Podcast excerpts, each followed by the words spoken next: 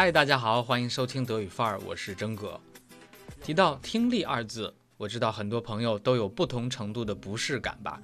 听力素材的难度一旦上升，自己就好像掉进鱼塘里边，忙活几分钟，浑身都湿透了，却抓不上几条鱼，即使抓上来也没有人要。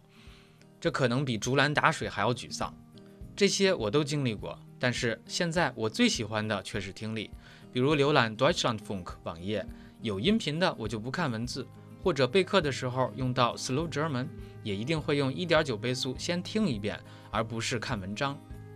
那么有关听力的练习和备考经验，可以参考真哥的两篇推文。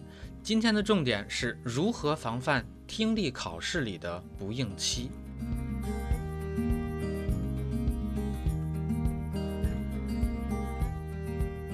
我第一次感受到不应期是大学毕业，大约工作的第二个年头，我给电影审查委员会做德语影视剧翻译，流程大概是这样的：专家组事先准备好待审的片子，和翻译，也就是我一起来到审片室。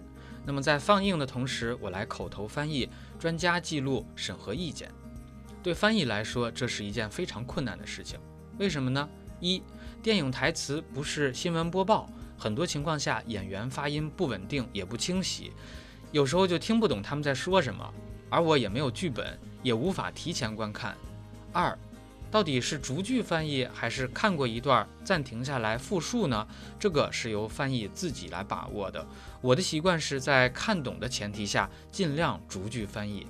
这样的工作强度，特别是在最初的几次，一个上午审两三集之后，我的头都要炸了。午饭之后再接着来。那一次出状况大概是这个样子：我在上午译完了德语片子之后，有一位英语专家让我和他搭班翻译英语的片子。于是呢，下午审完了我的最后一部德语片，就开始播放英语电影了。本来是赶鸭子上架的我，画面出来之后突然一阵窃喜，因为竟然有英语字幕。那么跟裸听相比，示意就是小儿科嘛。头二十分钟，专家复述了一阵儿，然后我就顶上了。结果全屋子的人都肃然起敬，因为在字幕的保护下，那可是高质量的同传啊。可正当我嗨的时候，大脑突然像爆缸了一样，一片空白。我眼睛看着画面，对字幕和声音却没有任何的反应。我又强弩了一分钟，但是仍然像一个泄气的皮球。Das Gehirn spielte einfach nicht mit。我只能红着脸请人家接替，顶着眩晕而淤塞的脑袋走出房门去吸氧。可是当我喘了口气再回去坐下，仍然无法响应。哎，这是我翻译经历中唯二的第一次不应期。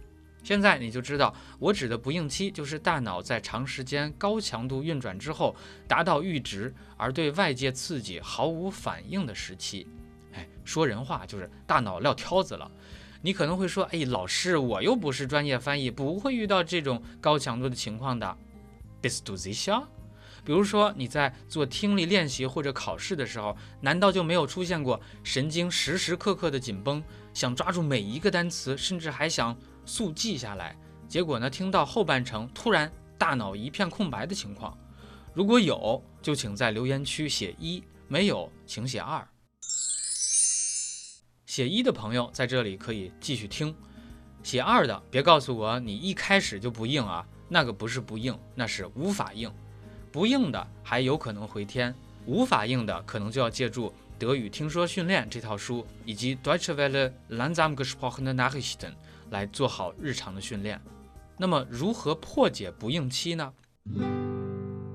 我想，对于专业翻译，避免不应期最好的途径就是维持日常的高强度，适应体力及脑力的高强度负荷。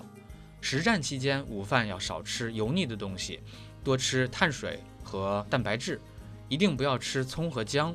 那么，除了口气不好，还容易生痰。休息的时候按摩一下面部或者是头部，一定不要打盹或者是午睡。那么，对于听力备考的考生，考前深呼吸，提高血氧含量和心跳，抓紧一切时间读题。